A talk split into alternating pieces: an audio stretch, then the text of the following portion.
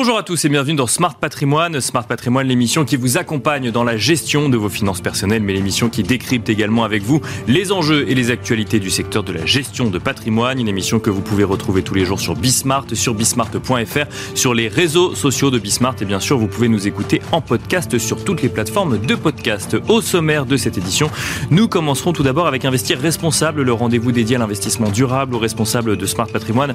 Et en l'occurrence, aujourd'hui, nous aurons le plaisir de recevoir Kim Le président de Kermit, avec qui nous ferons le point sur l'évolution du label ISR après les annonces politiques, euh, donc euh, décidées en fin euh, d'année dernière. Comment est-ce que ce label ISR se transforme dans la pratique pour accompagner les décisions d'investissement donc durable en France? Donc ce sera la première partie de l'émission. Nous enchaînerons ensuite avec Enjeu patrimoine, un enjeu patrimoine consacré à l'investissement dans le retail, dans l'immobilier de commerce plus spécifiquement. Faut-il toujours continuer à regarder la classe d'actifs avec les mêmes questionnements qu'en 2023 ou en 2022, voire en 2021 C'est une question que nous poserons à Benjamin Seban, directeur des investissements euh, commerce chez CBRE, mais aussi à Thaïs Castan, associé de LA Finance. Et puis enfin, dans la troisième partie de l'émission dans l'œil du CGP. Euh, nous aurons le plaisir de recevoir Émeric Richard, directeur de Chartron Patrimoine, avec qui nous reviendrons justement sur ce sujet qu'on aura déjà traité au début de l'émission, sur l'investissement avec ses convictions et notamment ses convictions éthiques. Euh, on se retrouve tout de suite sur le plateau Smart Patrimoine. Et nous commençons tout de suite avec Investir responsable, le rendez-vous dédié à l'investissement durable ou responsable de Smart Patrimoine. Nous avons souvent évoqué la nouvelle mouture, la nouvelle version du label ISR sur ce plateau. Euh, cette nouvelle version est désormais officielle, euh, politiquement en tout cas, et c'est cette nouvelle version officielle qui a donné euh, le la vers l'ouverture finalement d'une mise en pratique ensuite de ce label ISR. Et c'est justement ce que nous allons traiter aujourd'hui avec Kim Nguyen. Bonjour Kim Nguyen. Bonjour Nicolas. Président de Alors euh, on va pas revenir effectivement sur les différentes étapes, mais le comité du label ISR a émis des propositions qui ont ensuite été euh, validées au niveau du ministère de l'économie et des finances. On a aujourd'hui le, nouveau texte du label ISR. Le nouveau texte ne suffit pas à changer radicalement les méthodes d'investissement ou euh, euh, les, les, typologies de réflexion sur euh, l'investissement ISR.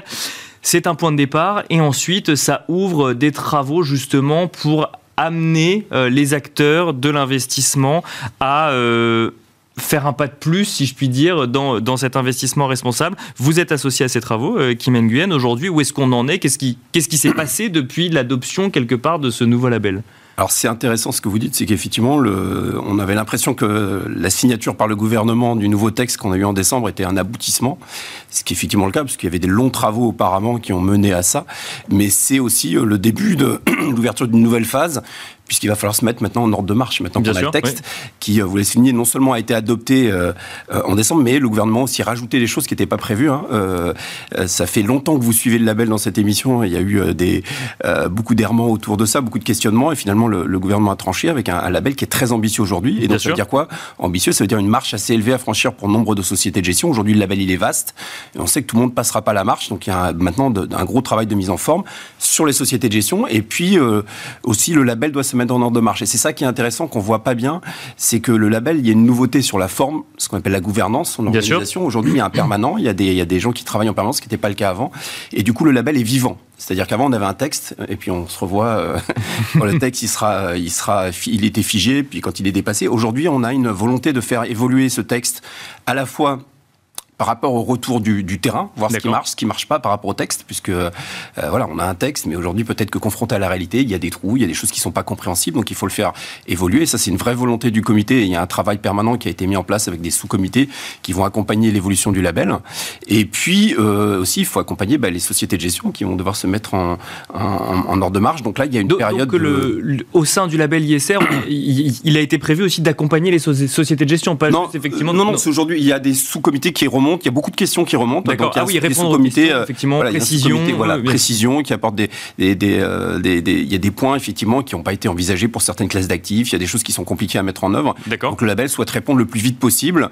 Euh, donc il y a des sous-comités, puis ça remonte même au, comité euh, s'il y a besoin de, de trancher, si c'est des choix, euh, des choix politiques.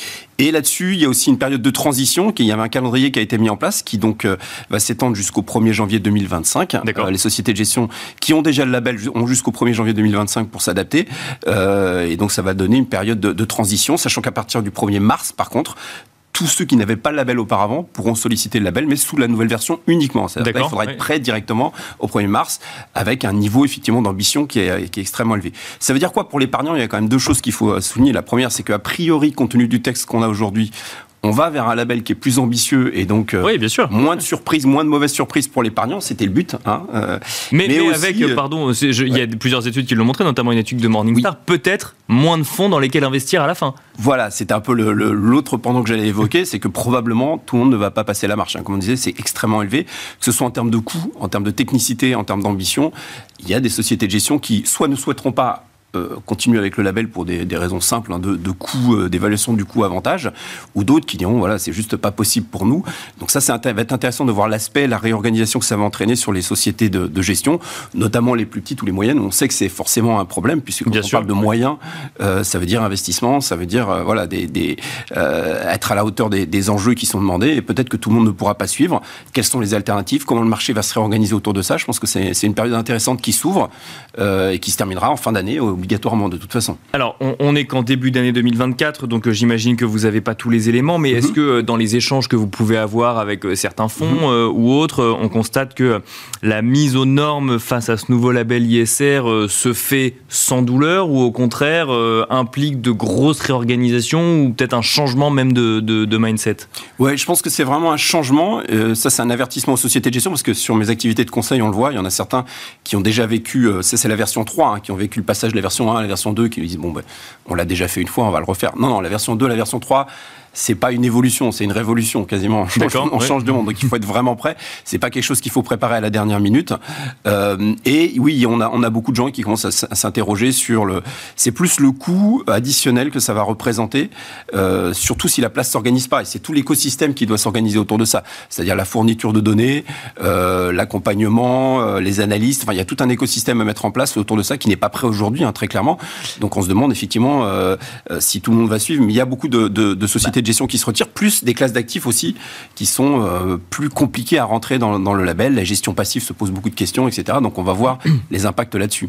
C'est vrai que vous mentionnez effectivement que le fait que l'écosystème soit prêt, c'est quelque chose qu'on entend souvent sur ce plateau, que mm. effectivement on a des, des, bouts de réglementation un peu partout, que ce soit au niveau européen, au niveau français, au niveau mm. des labels ou autres, mais que la chaîne n'est pas encore totalement euh, construite mm-hmm. et ça, devient presque un, argument pour dire bah, euh, attendons que la chaîne soit construite avant de, avant d'y aller Est-ce que, là, il y a un risque de dire, bon, bah, je vais correspondre aux exigences du label, mais en même temps, je ne sais pas quelles seront les exigences euh, à terme de l'Union européenne, et donc d'entretenir un flou qui fait qu'on on choisit un petit peu ce qui est, euh, le plus proche de sa stratégie actuelle?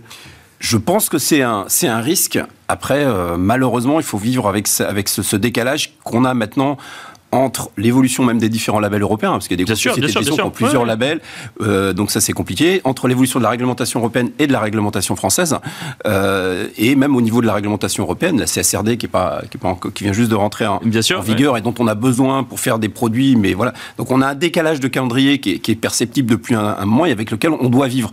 Alors est-ce que pour autant il faut ne pas avancer? Je pense que ça serait une erreur. Je pense qu'il faut qu'on avance, euh, il faut que qu'on montre l'exemple et que les sociétés de gestion avancent, et puis malheureusement tout le monde prendra en marche à un moment ou à un autre, mais je pense que c'est indispensable. Si on attend que tout soit en place, si vous voulez, on va prendre trop de retard. Bien sûr, bien sûr, je pense qu'aujourd'hui, c'est vraiment le, bon chemin qu'a pris le label, plus ce niveau d'exigence, effectivement, mais qui demande euh, voilà, que tout le monde se mette autour de la table et qu'on soit clair sur, euh, à la fois sur les objectifs et les enjeux. Quoi.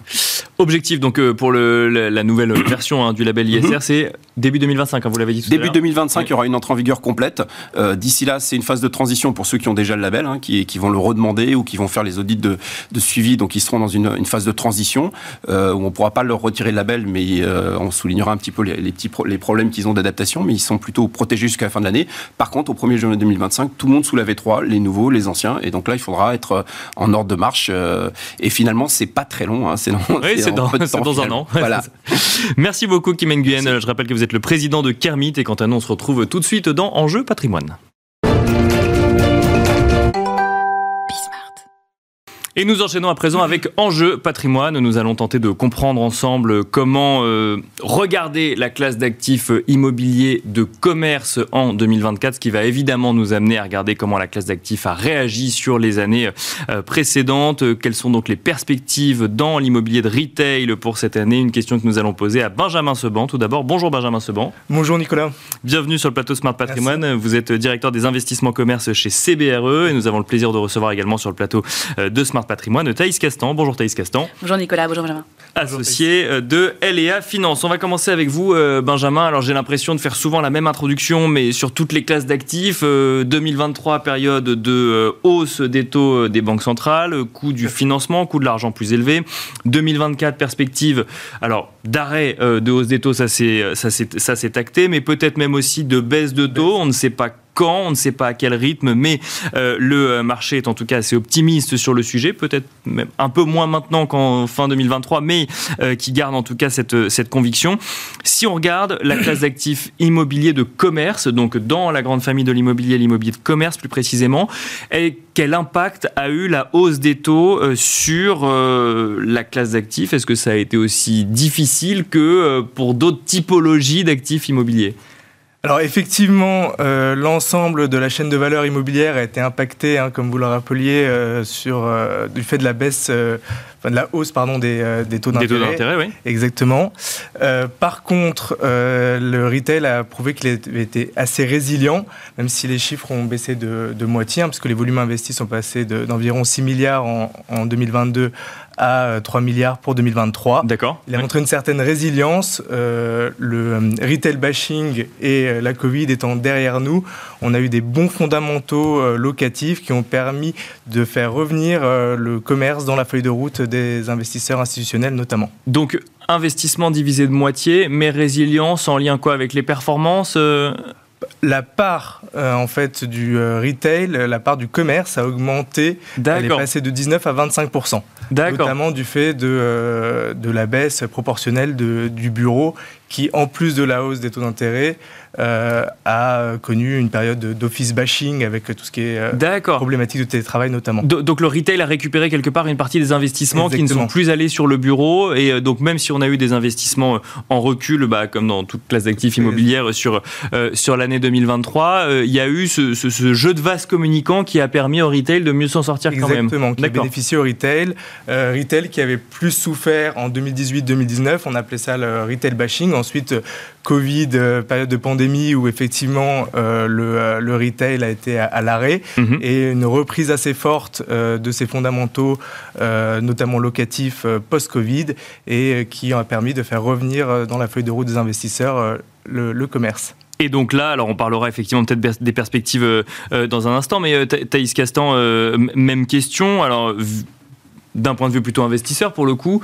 L'immobilier de commerce, et en plus Benjamin Seban euh, nous, l'a rappelé, effectivement a, connu euh, plusieurs périodes dans, sa vie euh, récente. Quand on regardait l'immobilier de commerce en 2022-2023, mm. est-ce que c'était quelque chose qu'on intégrait dans une allocation ou on allait vers d'autres types d'immobilier? Alors, on l'intégrait moins. On l'intégrait moins parce que c'est vrai qu'il il y avait une certaine dépréciation, mais, mais, je dirais plus aussi psychologique que que euh, réel également, parce qu'en réalité, euh, il y a eu euh, une réelle baisse des, demandes depuis, depuis le Covid, qui a fait baisser bah, la valeur des actifs et donc la valeur des investissements de manière générale sur la classe commerce retail. Donc c'est vrai que Euh, la force d'argumentation qu'on avait euh, auprès des clients devait être beaucoup plus forte pour le commerce que pour l'immobilier de bureau, que pour l'immobilier de vie, de l'hôtellerie euh, ou autre.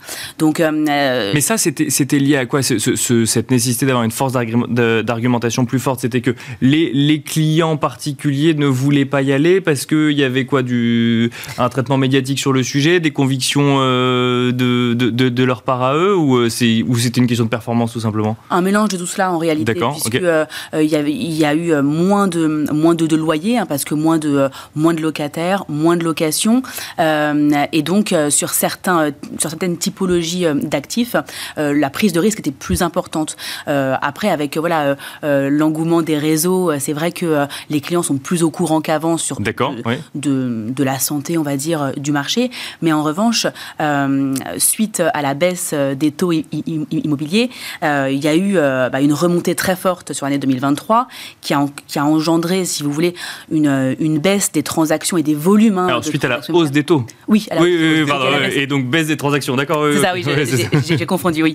Et euh, la baisse des transactions immobilières, ça, ça a quand même redynamisé ce secteur et on a de plus en plus oui, de demandes sur le sujet, surtout qu'il y a des belles opportunités à saisir. Donc 2023 finalement a été une opportunité pour euh, par rapport à la situation du commerce en 2021 ou 2022, euh, ça a, permis de, redorer un petit peu le blason de l'immobilier de commerce, c'est ce que, oui, je comprends ça, ça, ça, a permis. Alors parce que d'autres classes d'actifs ont également été touchées, du coup le commerce est, revenu au centre euh, des débats, notamment pour des questions d'opportunité, parce que effectivement la hausse des taux a fait baisser les prix des valeurs immobilières et donc des opportunités étaient à saisir sur ce marché.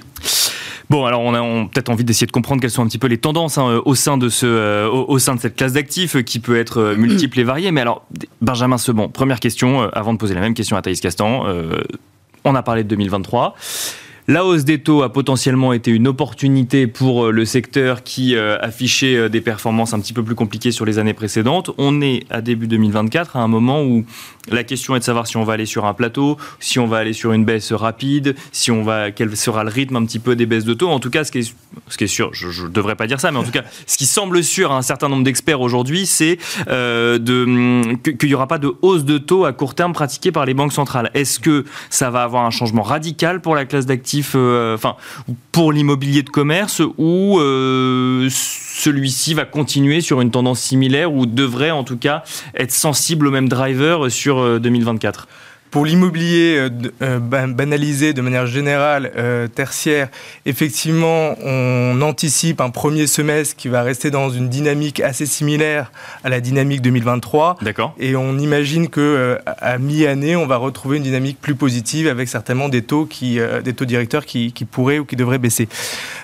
pour la partie commerce, si on zoome sur cette partie commerce, on, on remarque que dans la, on a réalisé une étude chez CBRE sur les, euh, les, euh, les, les intentions, pardon, les intentions d'investissement euh, d'un certain nombre d'institutionnels. Donc il y a 650, c'est un panel de 650 personnes au niveau européen. D'accord. Et on remarque que la classe d'actifs commerce reste à 25% des intentions, ce qui est assez élevé et, par rapport aux années précédentes. Et on voit bien qu'elle gagne du terrain, notamment par rapport euh, à d'autres classes d'actifs. C'est le fameux 19 euh, qui est passé à 25 dont vous nous parliez tout à l'heure, c'est ça? C'est la même dynamique, c'est effectivement. Alors là, les 19 qui sont passés à 25, c'est euh, les volumes. D'accord. Et là, c'est des intentions uniquement. D'accord. Mais effectivement, c'est sur les mêmes, c'est la, même idée. Donc il y a plus de monde qui ont envie d'investir dans le commerce en 2024 qu'en 2023. C'est ce qu'il faut comprendre. Exactement. Enfin, ça reste similaire par rapport à 2023, mais c'est supérieure aux années précédentes.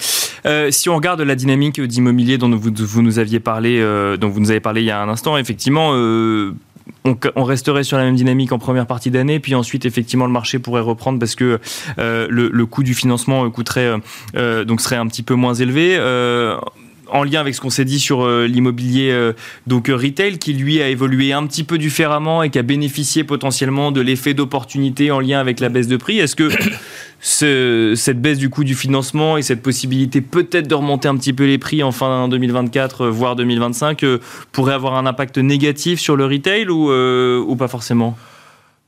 Pas forcément. Euh, ce qu'il faut noter, c'est que effectivement, pour euh, réattirer euh, des capitaux sur la classe d'actifs immobiliers, on va avoir besoin d'une prime de réattractivité, en plus mhm. de la prime de risque qui s'est déjà reconstituée au fil de l'année 2023, qui, ça y est, on est sur un plateau haut.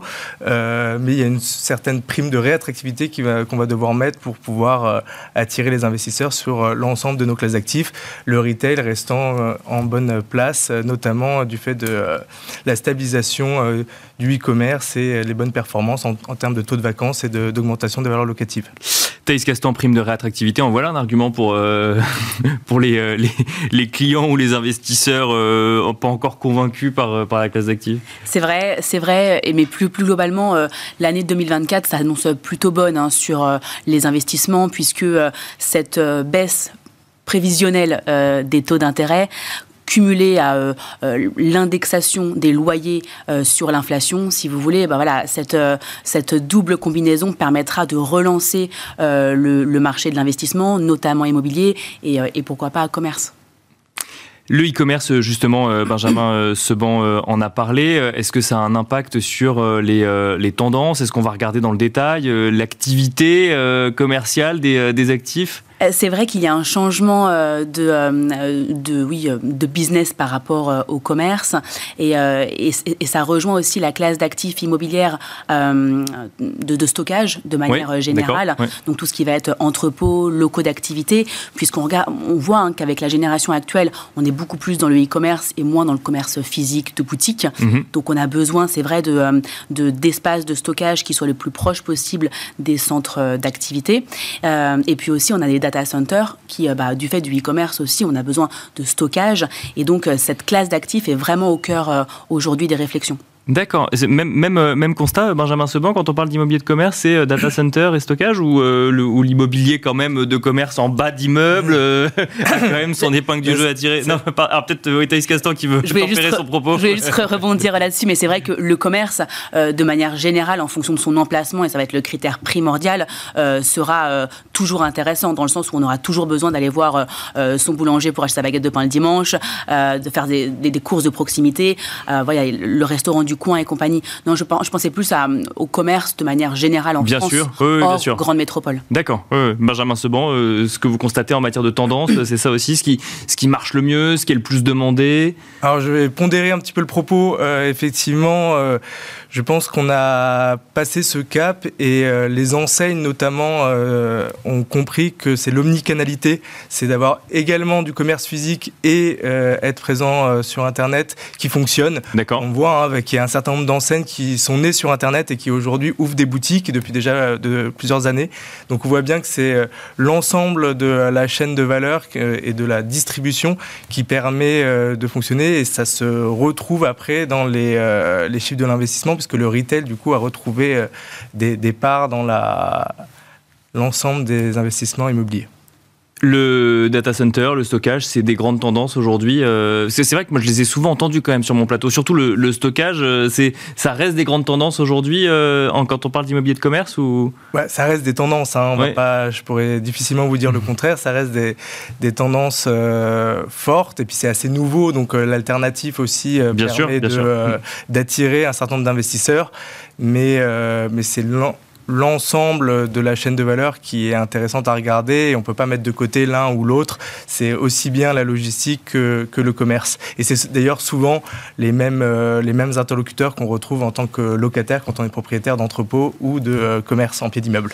Oui, l'idéal de manière générale sur une euh, stratégie d'investissement, une stratégie patrimoniale, c'est d'avoir de l'immobilier qui soit diversifié. Donc effectivement du commerce bien placé, de la logistique parce que c'est au cœur, au cœur des, des débats actuels euh, des bureaux également, pourquoi pas, euh, de l'hôtellerie, enfin voilà, avoir une stratégie qui soit diversifiée. Une question, et on finira là-dessus, euh, malheureusement on n'aura pas beaucoup de temps pour y répondre, mais quand on vend effectivement l'idée à un client d'investir, enfin ou à un investisseur d'investir dans l'immobilier de commerce, mmh. est-ce qu'on va aller que sur de l'immobilier de commerce exploité par des grandes enseignes par exemple, ou on accepte aussi l'idée que ce soit exploité par des indépendants? Non, pas forcément. On peut, euh, on peut avoir euh, justement euh, une stratégie de diversification aussi par rapport aux locataires, parce que voilà, le critère principal, je dirais, c'est l'emplacement. Donc, si par exemple on a des murs de commerce situés en plein centre, en plein centre-ville, voilà, de, de, Bordeaux, de Paris, de Marseille ou autre, que ce soit un exploitant indépendant comme un restaurant ou alors une, grande enseigne, voilà, c'est l'emplacement qui sera en fait essentiel dans l'activité et dans, et dans le chiffre d'affaires. La règle des trois E, emplacement Exactement. Merci beaucoup. Merci Thaïs Castan, associé de LEA Finance. Merci Benjamin Seban, euh, directeur des investissements commerce chez CBRE. Et quant à nous, on se retrouve tout de suite dans l'œil du CGP. Et nous enchaînons avec l'œil du CGP, la dernière partie euh, de Smart Patrimoine. Et nous avons le plaisir de recevoir en plateau Émeric Richard. Bonjour Émeric Richard. Bonjour. Euh, vous êtes directeur de euh, Chartron Patrimoine. Nous allons évoquer ensemble les manières qu'ont les investisseurs aujourd'hui pour investir avec leurs convictions ou donner du sens à leur placement. Mais surtout, ce qui va nous intéresser, c'est la manière dont les professionnels de la gestion de patrimoine peuvent intervenir et conseiller sur ces sujets. Déjà très rapidement, quand on parle de donner du sens à ces placements, on parle de quoi concrètement? Eh bien, au-delà de, de, répondre à des objectifs patrimoniaux du type euh, préparer les études de ses enfants, euh, faire fructifier un placement, euh, c'est intéressant d'identifier de, assez vite euh, ce qui motive son client et euh, quelles sont euh, ses appétences pour tel ou tel type d'activité, secteur, etc. Et au-delà de ça, savoir s'il a la volonté de d'influer en fait sur la sur la société qui l'entoure à travers l'acte d'investir. Ça, c'est quelque chose que vous constatez de plus en plus aujourd'hui dans les échanges avec vos clients? Oui, moi, c'est j'ai commencé mon activité après la crise de 2008 et c'est vrai que j'ai à ce moment-là déjà été sensible à ça, puisque quand euh, les portefeuilles avaient euh, chuté de moins 30%, ben, il, fallait bien, au-delà de l'investissement, euh, pour tenir et résister, avoir cette motivation. Et, aujourd'hui, et aujourd'hui, et notamment après, après le, le, le, Covid, et avec l'arrivée des, des jeunes générations d'investisseurs, c'est quelque chose qui se renforce et on va le voir, mais le, le, contexte est porteur. Aujourd'hui, euh, si on a euh, effectivement quelqu'un qui, euh, qui, vient dans votre bureau et qui se, se, pose la question de savoir comment donner du sens à ses placements, concrètement, comment ça se passe et comment est-ce qu'un conseiller en gestion de patrimoine peut l'accompagner? Alors aujourd'hui, le conseiller en gestion de patrimoine, a le devoir de poser la question à son client euh, lors de la découverte. Et euh, c'est l'occasion de pouvoir échanger avec le client sur ses convictions et, et de comprendre quelles sont les, les convictions qui vont, euh, qui, vont motiver, qui vont motiver ses placements. Ça peut être l'environnemental, ça peut être le social, ça peut être la gouvernance.